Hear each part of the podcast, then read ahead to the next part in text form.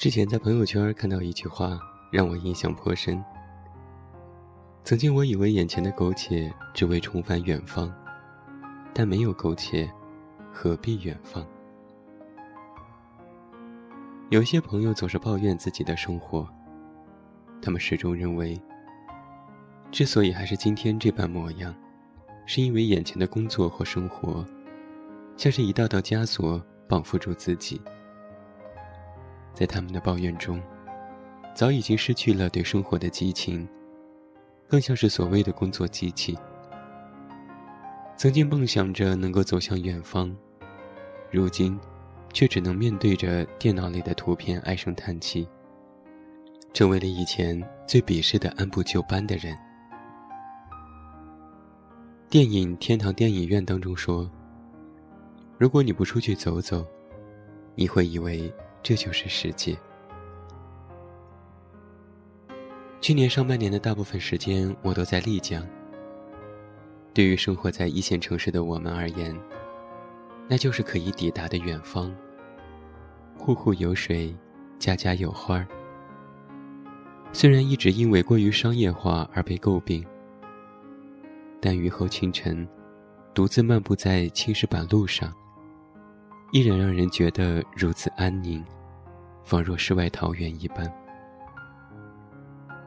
但在这里逗留的时间长了，就会认识生活在这里的人，比如开着茶社迎来送往的豆豆，管着偌大客栈的橙子，号称长得最帅、最文艺的江山和他的女朋友伊文，还有曾经的驻唱歌手渣渣，他们都有着与城市人不同的特性：热情、直白、豪爽。心无城府，你能够很快的跟他们打成一片，成为掏心掏肺的好朋友。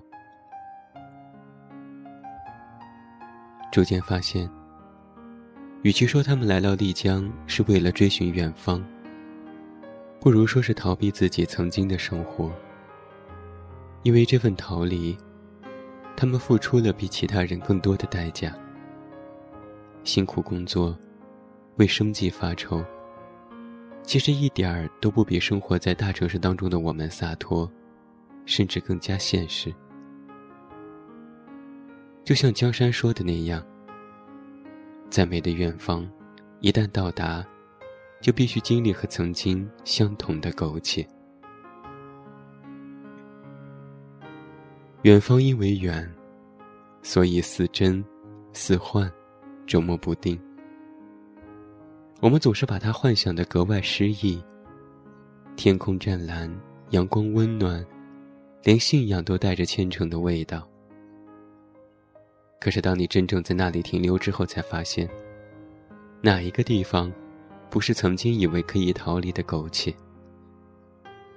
更何况，相当于远方里的人而言，我们生活的地方，也是他们的远方。伊森这样在歌里唱道：“得不到的永远在骚动，被偏爱的都有恃无恐。”我们总是极其善于美化那些思而不得的东西，到不了的叫远方，可望不可得的叫梦想。这些年来，有多少次被生活重伤的经验？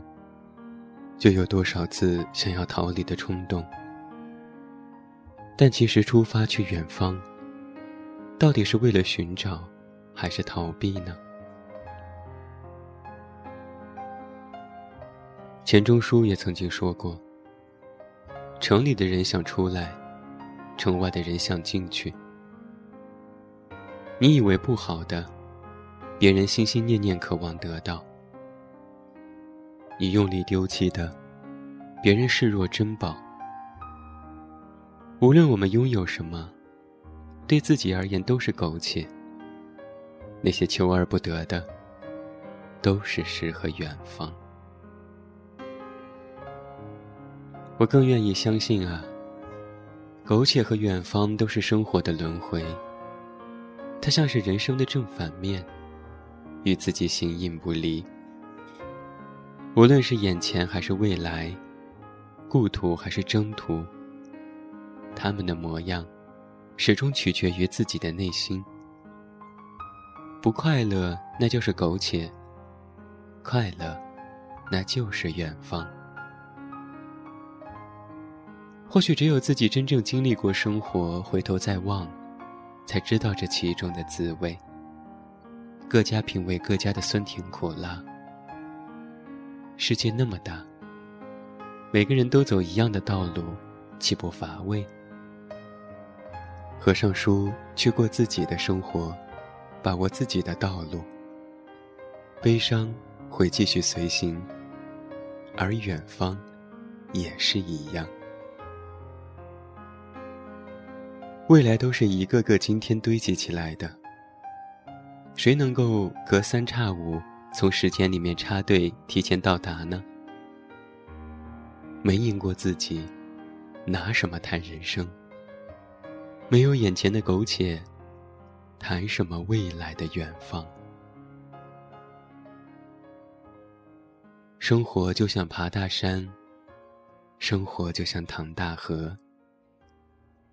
一步一个深深的脚印，一个脚印，一首歌。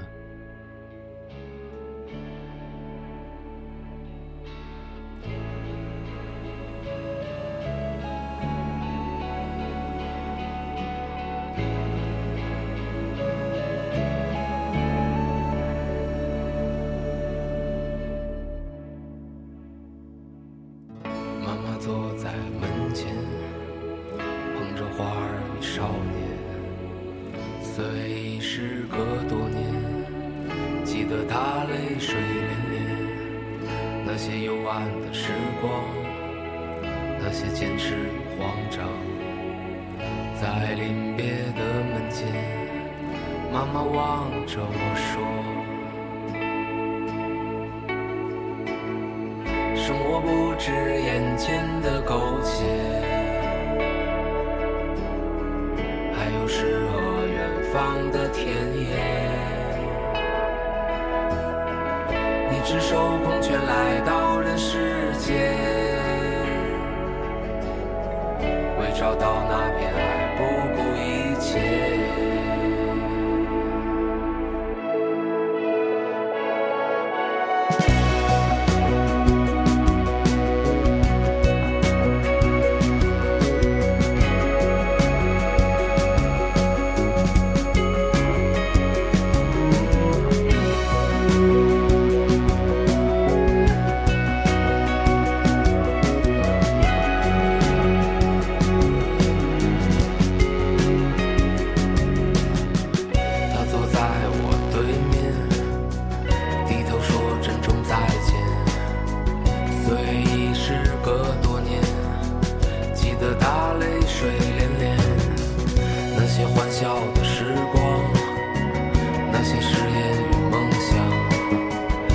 在分手的街边他紧抱着我说生活不止眼前的苟且还有诗和远方的田野。你赤手空拳来到找到那片海，不顾一切。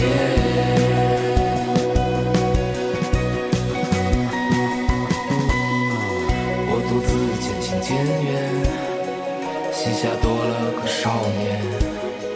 少年一天天长大，有一天要离开家。看他背影的成长，看他坚持回望。我知道有一天，我会笑着对他说：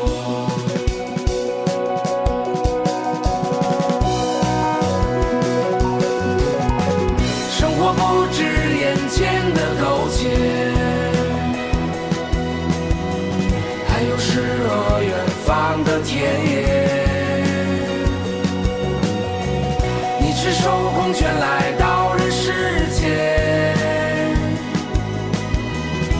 找到那片海不顾一切生活不止眼前的苟且还有诗和远方的田野。你赤手空拳来到人世间为找到那片海。